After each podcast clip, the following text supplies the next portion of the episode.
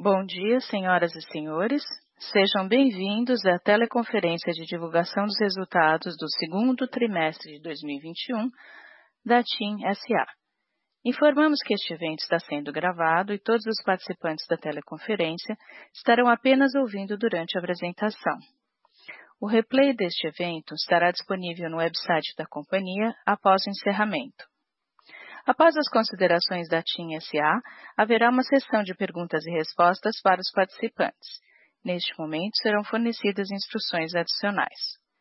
Esclarecemos que declarações que possam ser feitas relativas às perspectivas, projeções e metas da TIM S.A. constituem crenças e premissas da diretoria da companhia. Considerações futuras não são garantias de desempenho. Elas envolvem riscos, incertezas e premissas, pois se referem a eventos que podem ou não ocorrer. Os investidores devem compreender que fatores internos e externos à TIM S.A. podem afetar o seu desempenho e conduzir a resultados diferentes dos planejados. Agora gostaria de passar a palavra ao senhor Pietro Labriola, Diretor-Presidente da TIM S.A., para que apresente as principais mensagens do segundo trimestre. Por favor, senhor Pietro, pode prosseguir. Bom dia a todos. Obrigado por participarem da nossa conferência telefônica. Estamos nos tornando mais otimistas sobre a situação do país e dos negócios. Após a segunda onda da pandemia que atingiu o Brasil entre março e maio, começamos a ver algumas luzes no final do túnel, após a aceleração da vacinação. No geral, a atividade econômica está voltando, assim como a velocidade dos nossos negócios. No segundo trimestre, continuamos a apresentar uma sólida recuperação, com todas as linhas de receita melhorando ano sobre ano e trimestre sobre trimestre. Para o setor das telecomunicações, a primeira onda foi o pior momento da pandemia, mas uma base de comparação fácil não explica toda a evolução que vemos no negócio. É por isso que estamos muito confiantes no cumprimento das metas da empresa. As expectativas para a segunda metade são altas, não apenas devido ao processo de recuperação, mas também por causa do leilão do espectro e do fechamento do negócio com a UV. Sem mais atrasos, vamos passar aos resultados. Mais uma vez, o trimestre foi marcado por uma execução admirável. Aceleramos nossa recuperação, crescendo de forma sólida em todas as linhas principais e mais rapidamente do que em nossos resultados recentes. Encerramos o trimestre com as receitas de serviços crescendo perto de 9% em relação ao ano anterior. O EBITDA foi muito sólido, próximo a 6% em relação ao ano passado. Estamos registrando crescimento anual nos últimos 20 trimestres. Nem todos os negócios atingem um desempenho tão consistente e robusto. Em julho, anunciamos outro projeto dentro da estratégia de plataforma de clientes, desta vez na arena de EdTech com o Grupo Cogna. Esta última parceria levou a uma nova oferta de controle. Assim, aproveitamos a oportunidade para atualizar todo o portfólio móvel. Em paralelo, também atualizamos o portfólio da TIM Live. No segundo trimestre, continuamos com o plano de financiamento para a aquisição da Oi e emitimos o primeiro título vinculado à sustentabilidade na história da TIM. Emitimos 1,6 bilhões de reais em debêntures vinculadas à meta ESG, a maior do Brasil até o momento. Ao atingir as metas sociais e ambientais, reduzimos o custo do financiamento e, ao mesmo tempo, produzimos impactos positivos para a sociedade. Ainda nesta frente, melhoramos nossa divulgação de informações após o lançamento do relatório anual de ESG e de uma nova seção em nosso site de RI, concentramos nossas ações ambientais na busca por metas de longo prazo, adicionando 15 plantas de energia renovável e alcançando 1.700 biosites. Na frente social, também tivemos um grande trimestre. Eu estive envolvido pessoalmente no lançamento da parceria com a iniciativa Mulheres Positivas, junto com outras nove grandes empresas, para fomentar o desenvolvimento de carreira e o acesso das mulheres ao mercado de trabalho. Também aderimos ao Fórum de Direitos LGBTI+. E por fim, recebemos reconhecimento por nosso trabalho, ganhando o prêmio da GSMA para a diversidade em tecnologia. Detalhando nossa aceleração de receita, vimos contribuições positivas vindas do serviço móveis e fixos, com todas as principais linhas apresentando melhores taxas de crescimento do que no primeiro trimestre. A receita de serviços móveis acelerou para crescer 8,5% em relação ao ano anterior, com o segmento pós-pago também acelerando para atingir quase 9%, enquanto pré-pago expandiu em mais 5%. Em paralelo, os serviços fixos também registraram uma sólida evolução, com um aumento de 11%, tendo uma contribuição substancial da Team Live, expandindo mais de 20% em relação ao ano anterior. O elemento crítico para nossa recuperação em meio à segunda onda da pandemia é a capacidade de executar a estratégia de volume para valor. Apesar de ainda termos algumas lojas fechadas, impactando nossa atividade comercial, nosso ARPU móvel cresceu mais de 10% em relação ao ano anterior e 1,2% em relação ao primeiro trimestre. Vale ressaltar que nosso ARPU está crescendo por 22 trimestres consecutivos. Desde março, temos visto uma melhoria no nível de recarga. Essa tendência foi confirmada no segundo trimestre e impulsionou o ARPU pré-pago a crescer mais de 11% versus o ano anterior, com uma expansão trimestral também. O ARPU pós-pago também aumentou em mais de 5% em relação ao ano anterior, apoiado pelo desempenho positivo das migrações intrasegmento. A busca para diferenciar nossas ofertas, afastando-se do preço por giga, está claramente compensando. Renovamos nosso portafolio móvel, adicionando música ilimitada com Deezer Go, a nossa proposta principal de pré-pago. No pós-pago puro, o app de entretenimento cresceu com o acréscimo do HBO Max, enquanto nas ofertas de controle adicionamos o conteúdo educacional da plataforma Ampli sob nossa parceria com o EduTech. Entrando em mais detalhe neste novo projeto, estamos unindo forças com o maior player educacional do Brasil, o Grupo Conha, para acelerar a plataforma móvel Ampli. Em troca do uso de nossos ativos da operadora móvel, a TIM será remunerada sob a forma de receitas de CAC Equity, até 30% do capital da Ampli. Com isso, esperamos acelerar a captação de estudantes, criando valor para as duas empresas. Com relação aos serviços financeiros, continuamos a acelerar a cada mês o número de clientes adicionais da TIM que abrem e utilizam uma conta bancária no C6, gerando novas receitas e melhorando o lifetime value dos clientes TIM. Com isso, estamos atingindo as metas de equity e registramos uma participação adicional no segundo trimestre, o que nos leva a um total de aproximadamente 2,9% do capital do C6. Nosso projeto de publicidade móvel está amadurecendo. Continuamos a aumentar nossa audiência com mais de 19 milhões de opt-ins para anúncios. Desenvolvemos uma plataforma de insights que respeita todas as exigências de privacidade de dados Estamos desenvolvendo novos canais como o Team Fan, que associa jogos com anúncios, e o Team News, com o duo conteúdo mais anúncios. Os primeiros resultados de plataforma da Team Ads estão saindo. As campanhas estão alcançando milhões de pessoas. Estamos fazendo pesquisa em larga escala, recompensando os usuários por seu envolvimento com os anúncios. Passo a passo, stiamo costruendo una nuova frente di receita. Completando a discussão sobre as fontes de receita, vamos passar para os serviços fixos, especificamente a operação da Team Live. Os principais motores para o crescimento da receita de dois dígitos que vemos a cada trimestre continua a ser o ARPU, a expansão da base de clientes. No segundo trimestre, o ARPU total aumentou mais de 8%, com o ARPU FTTH atingindo cerca de 110 reais por conexão.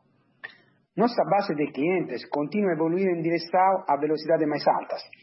O novo portafoglio conta com velocidade de 560 megabit per segundo e mais conteúdo OTT. A cobertura FTTH também se expandiu, atingindo 3,8 milhões de domicílios. Uma rápida atualização sobre a transação da Faberco. Em junho, obtivemos a aprovação do CADE e agora estamos aguardando a anuência da Anatel. O fechamento está previsto para setembro ou outubro e estamos planejando uma transição sem interrupções na implementação do FTTH. Estamos satisfeitos com a chegada da IHS como parceira na Faberco e desejamos construir grandes coisas juntos. Ainda sobre o desenvolvimento da infraestrutura, gostaria de ressaltar que não foi apenas a cobertura de banda larga que cresceu de forma sólida. A cobertura móvel também se expandiu de forma robusta, 22% a mais de cidades com 4G e 20% a mais em 4,5G. Também estamos preparando nossa rede para receber os clientes da Oi. O Massimamo e a modernização do site estão acelerando com esse propósito. A rede de transporte continua crescendo com mais de 1.000 cidades ligadas à fibra e, logo, mais quilômetros sendo instalados. Esta sólida execução está nos ajudando a antecipar nossos compromissos do TAC. O acordo de compartilhamento de rede com a Vivo continua a evoluir. Agora, todas as três frentes estão mostrando progresso. A expansão da cobertura combinada foi acima de 350 cidades. Está sendo realizado testes de single grid em 20 cidades, enquanto os testes de desligamento do 2G estão em andamento. Nosso compromisso com a eficiência é um motor para este projeto e muitos outros. Falando em eficiência, neste trimestre é crucial entrar em alguns detalhes de nossa dinâmica de OPEX para esclarecer quaisquer interpretações equivocadas. Nosso OPEX subiu 15% ano a ano, mas isso se deve basicamente ao retorno de custos variáveis e despesas reduzidos devido à primeira onda da pandemia e outros impactos relacionados ao volume. Para confirmar estes entendimentos, podemos comparar este trimestre com o segundo trimestre de 2019 e veremos uma estabilidade, enquanto versus o primeiro trimestre de 2021 registramos um ligeiro declínio de 0,6%. Portanto, é justo dizer que nosso OPEX ainda está sob controle. Os esforços de digitalização continuam a desempenhar um papel essencial no programa de eficiência da TIM e temos melhorias robustas em todos os principais indicadores: e-billing, e-payment, digital caring, e-sales, de linhas de recargas, continua crescendo em adoção. Apesar desta situação específica no OPEX, o crescimento do EBITDA também acelerou para 5,9% em relação ao ano anterior, somando 2,1 bilhões de reais. A margem ficou próxima de 48%. Este desempenho ajudou o lucro líquido a ultrapassar 680 milhões de reais, representando um aumento de duas vezes e meia. Nossos investimentos atingiram 900 milhões de reais, um crescimento de mais de 30% em relação ao ano anterior. Nesse contexto, o fluxo de caixa operacional livre nos primeiros seis meses do ano cresceu mais de 50%, ultrapassando 1,8 bilhões de reais, o que fez nossa dívida líquida cair 27% e a posição de caixa ficar em 7,1 bilhões de reais. Vale ressaltar que nosso plano de financiamento para a aquisição da Oi está indo bem. Além da emissão de debêntures, tomamos 1,1 bilhões de reais em empréstimos bilaterais e temos a receita do negócio da Faberco. Esperamos contrair dívidas adicionais da ordem de 1 bilhão de reais no segundo semestre. Encerrando, quero comentar os bons resultados que temos apresentado em meio a um ambiente muito complexo, o que confirma os sólidos fundamentos e o momento positivo da empresa. No primeiro semestre, registramos um aumento de 6% na receita de serviços, enquanto expandimos o EBITDA em mais de 5%. A receita da plataforma de clientes totalizou 46 milhões de reais e, considerando as novas parcerias, temos um caminho claro para alcançar nossa meta de final de ano de 100 milhões de reais. Há um ano, estas iniciativas eram apenas um slide de PowerPoint. Entretanto, hoje, estamos provando que podemos criar valor com elas. Na frente de M&A, estamos executando bem o que nós propusemos a fazer. Como eu disse no início do meu discurso, estamos mais otimistas sobre o futuro. Estamos confiantes de que o negócio da Oi será aprovado. Entretanto, sempre soubemos que esta é uma transação complexa que exigiria muita atenção dos reguladores. Resumindo, tudo o que aconteceu até agora não é uma surpresa. Estamos trabalhando com a Anatel e o CADE, respondendo a seus pedidos e esclarecendo tudo o que é necessário. Outra boa notícia está relacionada com o leilão de espectro. O processo está avançando, portanto, devemos tê-lo acontecendo entre setembro e outubro. A essência de um leilão focado em infraestrutura está sendo confirmada.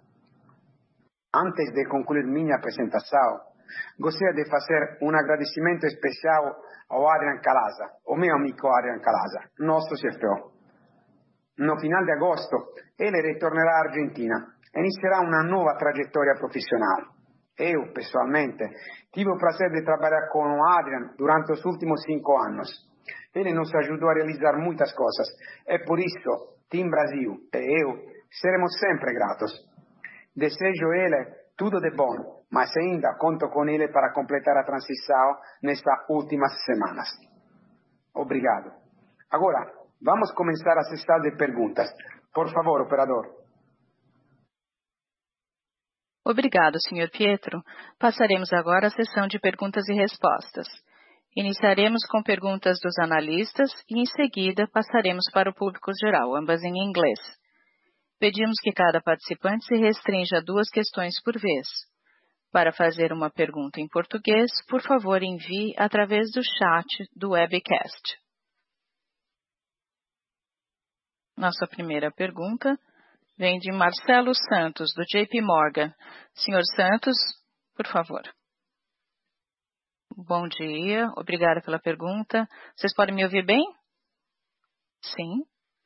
Obrigado. Gostaria de perguntar um pouco sobre a Team Live. Vocês venceram, é, venderam bastante nesse trimestre, estão acrescentando bastante fibra com a Fiberco.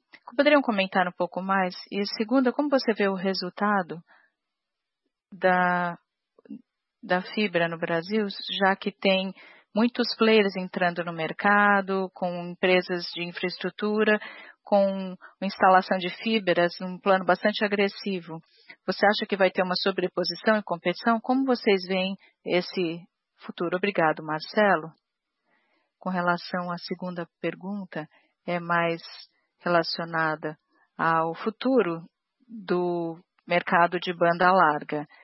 Sim, existem muitos players no mercado nesse momento lutando para encontrar espaço nesse mercado. Mas é preciso tentar entender quais são as reais capacidades de diferentes players nesse mercado, porque se você olhar para isso, todo mundo ter, quer competir e FTTH é o principal elemento dessa concorrência. Todas essas te tecnologias são menos competitivas comparadas a essa. E também a cobertura de FTTH de algum desses players é, não é capaz de atingir serviços de alta velocidade. Por exemplo, não é para todos conseguir oferecer um serviço nessa velocidade que oferecemos. Então, é melhor esclarecer no mercado que o mercado vai concorrer, mas até o final de outubro, nós lançaremos duas nossas ofertas de 1 e 2 megabits por segundo. Vai ficar bem claro quem vai conseguir ficar nesse mercado com uma rede que é capaz de gerenciar esse tipo de velocidade. Em segundo lugar, está claro o segundo ponto relacionado à segunda pergunta.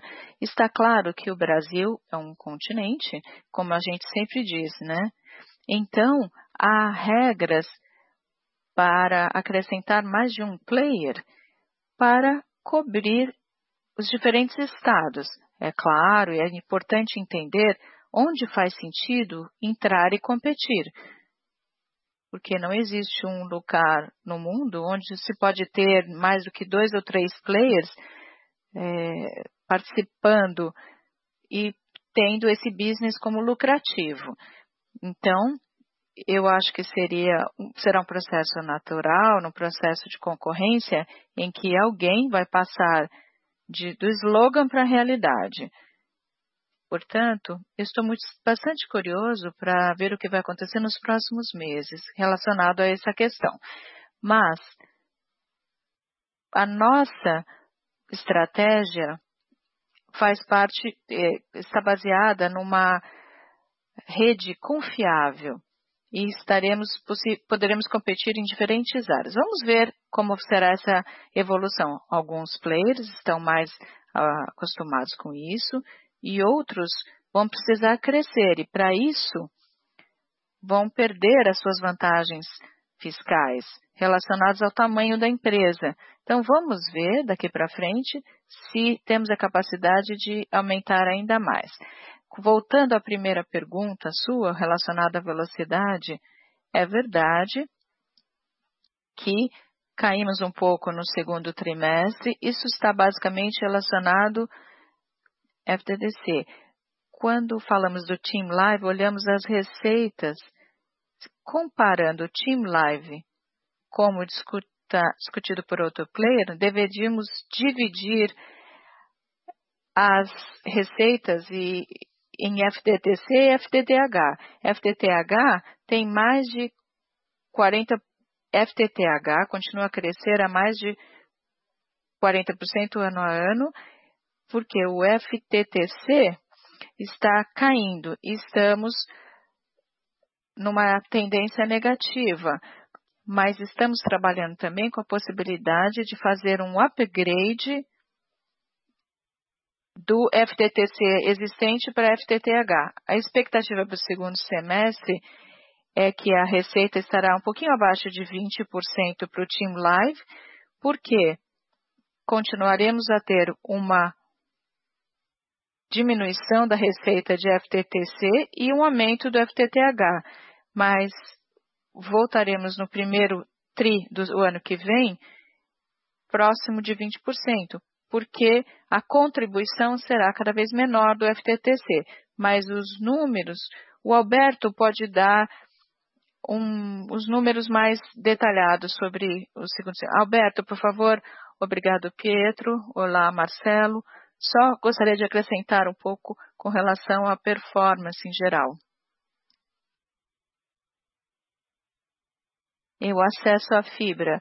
Em relação de FTTC, que está sofrendo mais nos últimos meses, nós decidimos fazer um overlay em Rio de Janeiro em São Paulo com Brownfield. Estamos avançando bastante no Rio de Janeiro, onde já vemos um aumento de performance redução de churn. E também em São Paulo começamos esse ano. Ou seja, estamos fazendo um FT, uma overlay de FTTC, de FTTH em cima de FTTC para aumentar a base de clientes.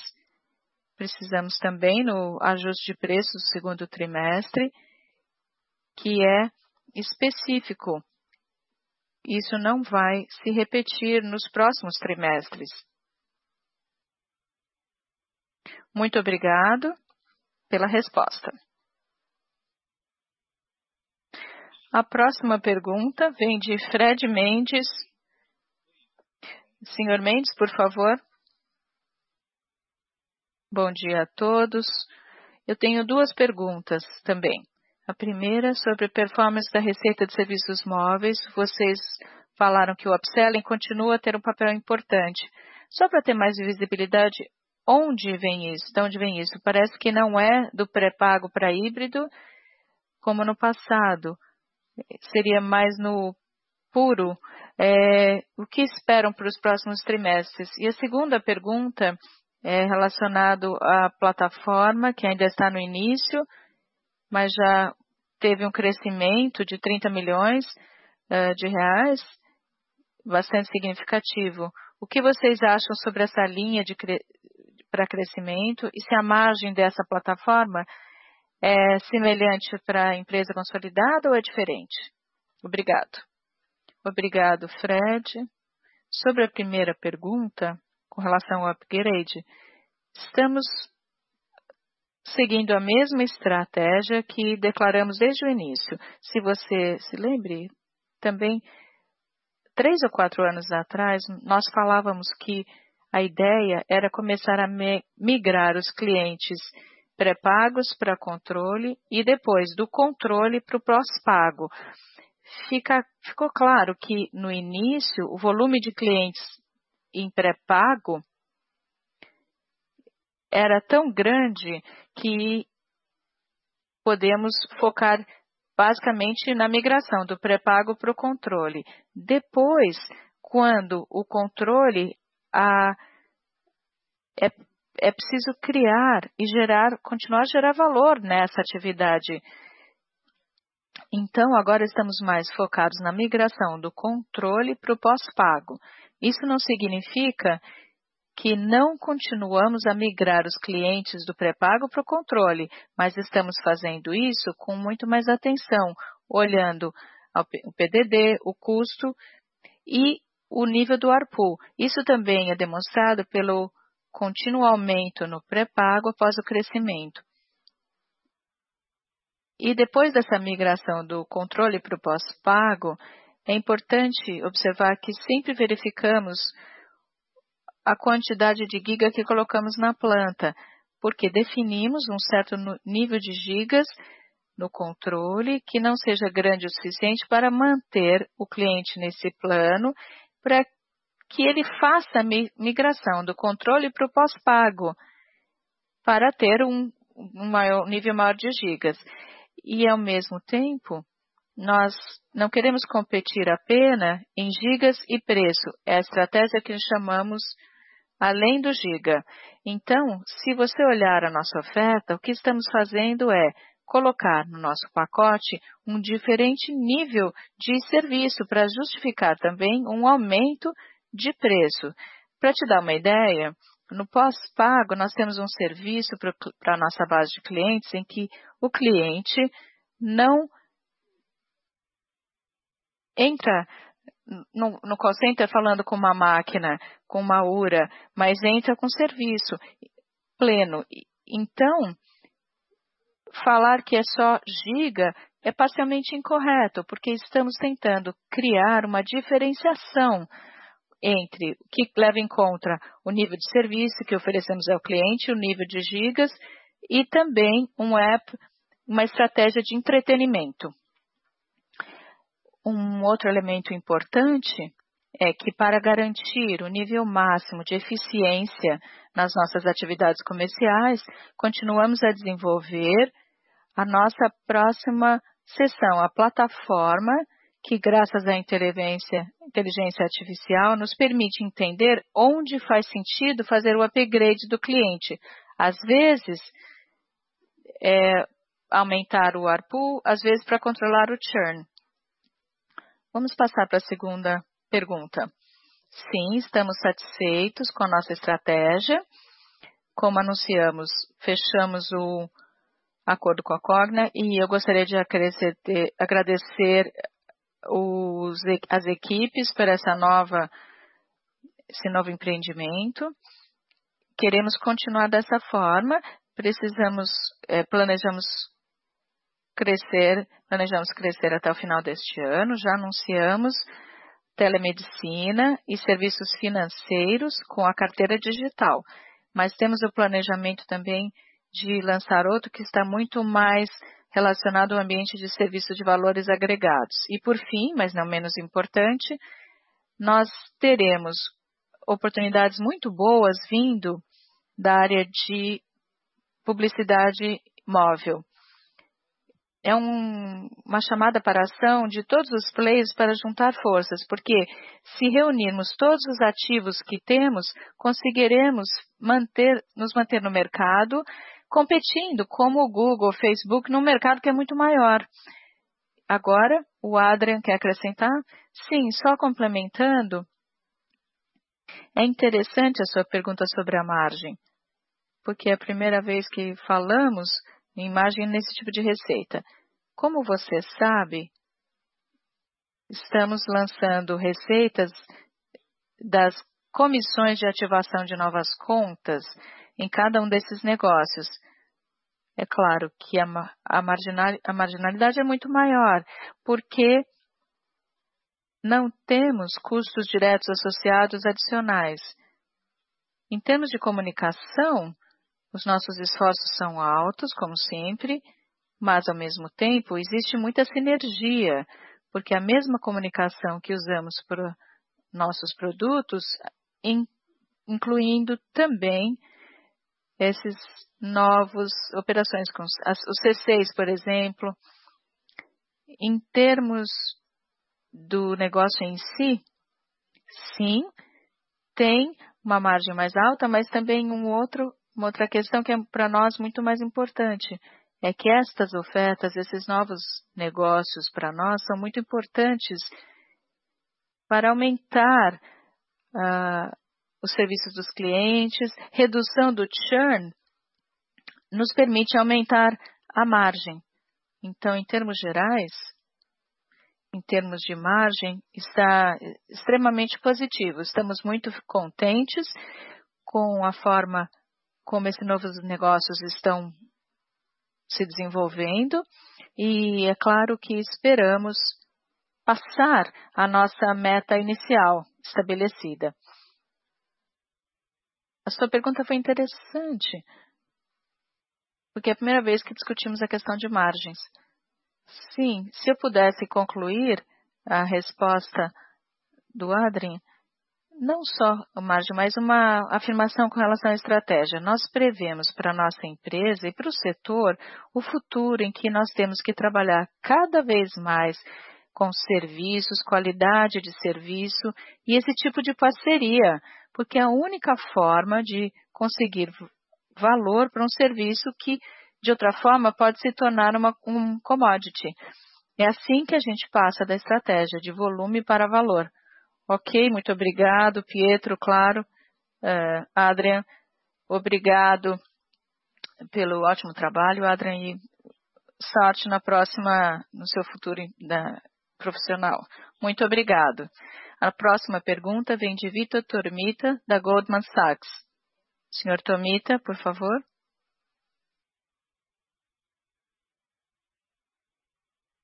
Senhor Vitor, sua linha está aberta.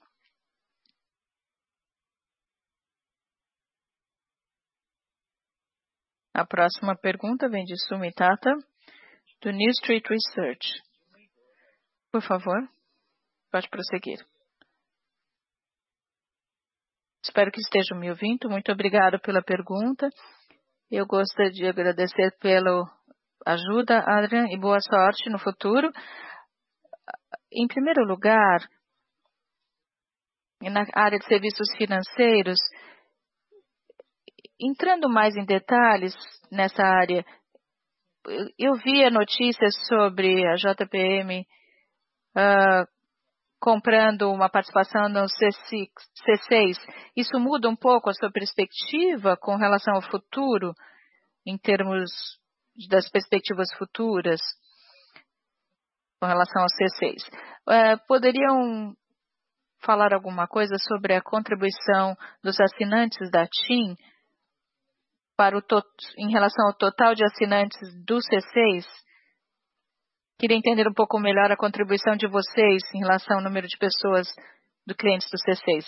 E também, lançamento da carteira digital no terceiro trimestre, eu queria entender um pouco a monetização, como que isso ajuda as coisas daqui pra frente. Essencialmente, vocês assinaram, você assina como um assinante e recebe uma parcela disso. Quando isso passar pra carteira digital, como isso vai mudar o processo de monetização? Hello, Sumi. Olá, Sumi. Eu estava esperando a sua pergunta, mas eu vou começar com a primeira. Com relação à aquisição do C6, parcela do C6 pelo JPMorgan, isso tem a ver com a segunda pergunta, que está relacionada à contribuição de assinantes. Essa é uma pergunta que tem que ser feita ao C6, principalmente, porque é claro que nós não temos esse tipo de dado. Nós temos, com relação ao processo do JPMorgan, e assim que recebermos, poderemos ter mais detalhes. Com relação à carteira digital, é uma pergunta bastante interessante, porque, novamente, às vezes, quando discutimos essa indústria de fintech, todos querem aumentar nosso EBITDA, nosso caixa, investimento. Mas existe uma outra carteira, que é a digital, onde parece que o cash não é o rei, a lucratividade não é tão importante, mas o que importa é o número de clientes que você tem nesse tipo de serviço, esperando por uma futura monetização no futuro. É claro que eu estou fazendo uma provocação aqui, brincando um pouco, mas é preciso pensar, por que que nós não tentamos entrar nesse campo, obtendo o melhor que temos nessa nova onda da indústria, sem colocar na mão um valor de OpEx e CapEx tão grande para desenvolvê-lo? Ou seja, se você olhar o projeto de plataforma de consumidores, é um projeto que funciona com um OpEx e CapEx marginal. Com a nossa abordagem tradicional de disciplina financeira, ao mesmo tempo em que ajudamos a criar uma base de clientes maior no futuro, poderemos explorar essa monetização. Quando discutimos a carteira digital, e eu não vou mencionar aqui o número de players diferentes que estão fazendo avaliações incríveis sobre a carteira digital no Brasil. Eu nunca vi um número que explique como esse player vai monetizar esse tipo de business. Mas, em resumo, qual é a nossa ideia? Vamos usar os nossos ativos que nos permita manter nesses novos campos com uma contribuição de CapEx e OpEx marginal para tentar aproveitar essa oportunidade que vem da avaliação de telco tradicional, de telecom. Nós não vamos perder um segundo na execução do nosso core business, que é o que vai pagar nosso salário no próximo futuro. Eu vou deixar alguns minutos pro Renato falar um pouco mais sobre a carteira digital, se ele quiser, mas essa é a ideia. Por fim, Oi, Sumi, muito obrigado pela pergunta. A carteira digital, como você sabe, é um mercado que tem muitos players no mercado brasileiro e existe uma tendência de consolidação nos próximos anos. Estamos olhando esse mercado, os players e esperando pela parceria correta com um player que acreditamos que vai sobreviver depois dessa consolidação. Porque é fácil lançar uma carteira agora. Há muitas soluções off the shelf que a gente pode comprar rapidamente pra lançar, mas isso não garante sucesso nem o futuro. Achamos que é melhor esperar e achar um parceiro ideal com a solução correta, que tem probabilidade de sobreviver depois da consolidação e que pode trazer valor pros clientes e acionistas. Vamos colocar um pouco de números. Estamos na finalização de uma lista com 2 parceiros potenciais. Nós temos que escolher qual desses dois faz sentido e estamos avaliando também com outro parceiro de telecom no mercado, porque essa é uma área em que juntos podemos criar mais valor para os acionistas. Estamos discutindo mais cooperação e menos de competição. Eu gostaria de agradecer pela pergunta, porque às vezes você é tão educado e acaba não perguntando, mas acho que na imprensa havia alguma indicação de que talvez uh, esteja levando a uma interpretação incorreta. Eu não vou dizer o, o Mário não vai falar o que nós achamos. O Mário vai contar números que, melhor do que tudo, explica o que está acontecendo na realidade. Mário, por favor. Obrigado pela pergunta.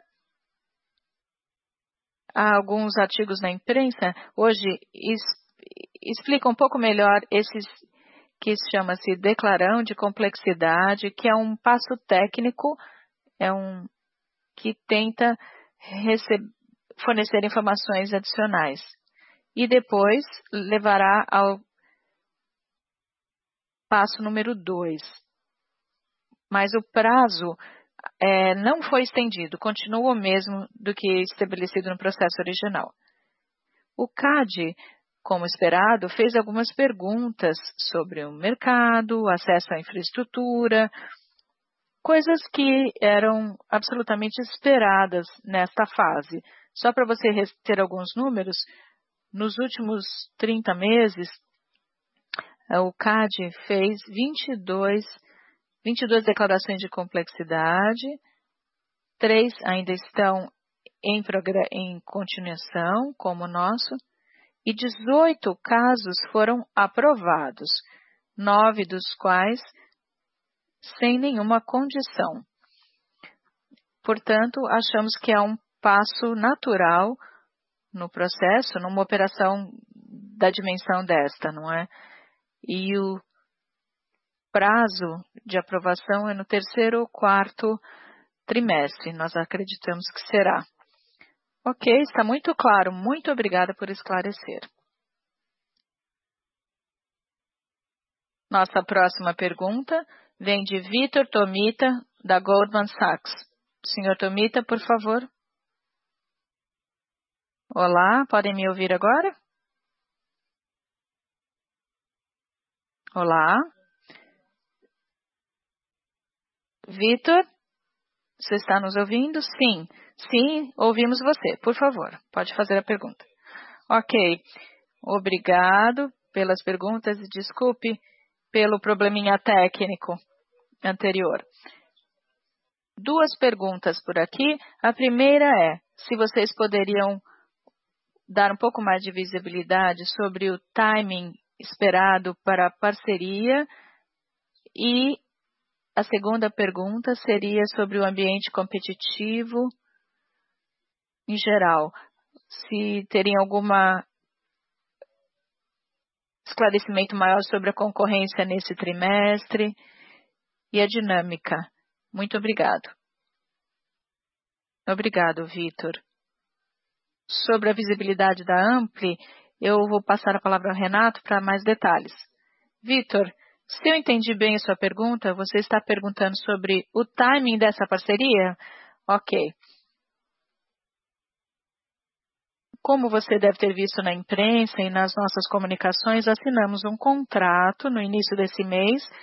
Já anunciamos a primeira oferta na nossa convenção de vendas nacional, no dia 7 e 8 de julho. Essa foi a primeira oferta conjunta que fizemos com ele e agora estamos trabalhando num roadmap de produto. É um contrato de longo prazo, de cinco anos, que esperamos lançar novas ofertas com eles ou no primeiro no último trimestre desse ano ou no primeiro do ano que vem. Existe ainda um roadmap longo, mas já lançamos a primeira oferta que chegou no nosso canal de vendas em julho já. E como você deve saber, o mercado de educação tem um pico em julho e agosto. Estamos aproveitando então o pique, o pico das matrículas do segundo semestre, que ocorre agora em julho e agosto, para essa primeira oferta. e depois esse roadmap vai ser anunciado nos resultados do terceiro trimestre e também provavelmente ocorrerá no quarto tri e no primeiro tri do ano que vem. Obrigado. Com relação à outra pergunta, eu vou passar ao Alberto, mas só uma resposta rápida antes. O mercado continua racional, concorrendo com serviços e aumentando o, a quantidade de giga em algumas áreas e com aumento de preço. Até a Claro aumentou os preços, porque é uma movimentação natural, porque durante a pandemia o cliente podia mudar sem nenhum aumento significativo em termos de consumo de dados. Então, foi um processo natural. E temos que monetizar esse crescimento de dados. O segundo trimestre teve um aumento de preços como é comum, mas estamos voltando agora aos efeitos positivos. Mas o Alberto pode falar um pouco mais. Olá, Vitor.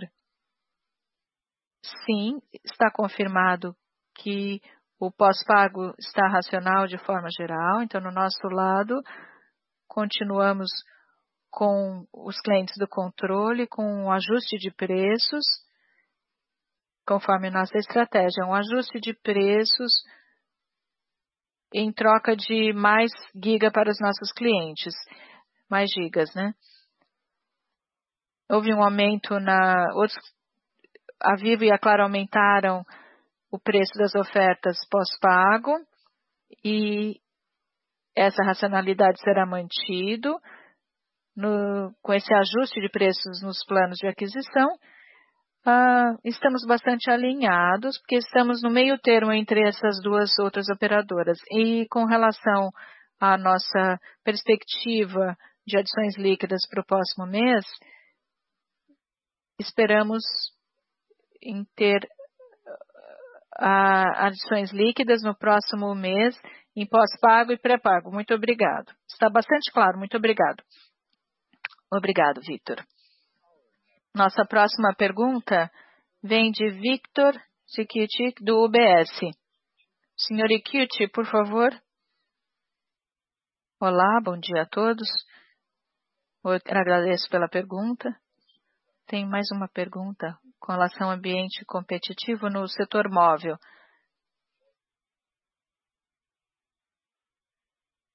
não existe um risco de crescimento mais baixo no futuro, pensando no standalone, sem o móvel. Como devemos ver isso? Vitor, em primeiro lugar, eu acho. O seu sobrenome sendo italiano é Ricciuti. Só para corrigir. Sim, é verdade. Como italiano, devo fazer esse comentário. Mas se entendemos bem sua pergunta, está relacionado a se a nossa estratégia de volume para valor vai resultar num número menor de dívida líquida é sustentável no meio longo, médio e longo prazo. Sim, eu acho que a resposta é fácil, porque olhando as tendências e a comparação que eu não posso fazer, mas que você pode fazer sozinha, relacionada à tendência da dívida líquida ano a ano com os diferentes players e a tendência de crescimento de receita ano a ano desse player e trimestre a trimestre. E você pode ver que nós estamos reduzindo esse gap progressivamente, estamos cada vez mais próximos desse player para chegar ao break-even. Então, não, não é certo olhar os números da TIM Brasil em pedacinhos e bytes. Nós somos um player que temos o crescimento de receita, crescimento de EBITDA, crescimento de caixa, tudo sob controle. Então, eu não quero me exceder em um impacto, em um elemento que pode impactar o outro número. Se eu quero aumentar o, a, a, dívida líquida, você está achando que é uma proxy de valor, porque eu não acredito, é fácil para nós, mas em algum momento o ARPU seria reduzido, o custo do comercial seria, explodiria e o risco de endividamento aumentaria. Então, se você me pergunta se os acionistas ou acionistas potenciais poderiam continuar a desempenhar bem, ou seja, receita, EBITDA e controle de custo. E o fato de que o Brasil, como um cliente que continua a pedir um aumento de consumo de dados, isso vai nos permitir dizer que existe espaço para aumentar o nosso valor ainda mais. E por fim, é preciso lembrar, e eu tenho orgulho em dizer isso, que toda vez nós somos, nós fomos os pioneiros no mercado brasileiro em criar a nossa abordagem. Fomos o primeiro a fazer a, a migração do pré para pós-pago. Começamos a entender, em determinado ponto, que forçar isso não cria valor. Fomos o primeiro a criar a migração do controle para o pós. Agora sabemos que fomos o primeiro a incluir um pacote de serviços com conteúdo do nosso pacote, para entrar na concorrência além da conectividade. E também passamos agora para uma plataforma de estratégia de plataforma de clientes. Ou seja, no médio e longo prazo, a nossa estratégia continua a ser sustentável. Mas não estou dizendo que não queremos crescer em termos de dívida líquida. Eu não quero crescer a qualquer custo. Porque esse net ads a qualquer custo não é bom para os nossos acionistas. Está muito claro. Muito obrigado. Como um lembrete, caso queira fazer uma pergunta, faça por favor pelo chat do webcast. Como não tendo, não temos mais perguntas, não restando mais perguntas dos analistas, agora passaremos a palavra novamente ao senhor Pietro Labriola para suas considerações finais. Estou feliz com os resultados que entregamos no primeiro trimestre. O segundo nos reserva grandes oportunidades e muitos desafios. É por isso que vamos nos concentrar neste execução para concluir os projetos pendentes e encerrar um excelente ano. Eu tenho certeza do que, daqui a alguns anos, olharemos para o 2021 e indicaremos este ano como um marco fundamental na transformação desta empresa, da nossa team. Quero agradecer o compromisso e a dedicação de nossa equipe e por entregar em alto nível, apesar de todos os desafios do momento. Muito, muito obrigado. Mais uma vez, obrigado por participar de nossa teleconferência. Espero que possamos nos encontrar em breve, talvez até pessoalmente. Obrigado e um grande abraço. Com isso, concluímos a teleconferência de resultados do segundo trimestre de 2021 da TIM SA. Para mais informações e detalhes sobre a companhia, acesse o site ri.tim.com.br. Você pode se desconectar a partir de agora. Obrigado mais uma vez.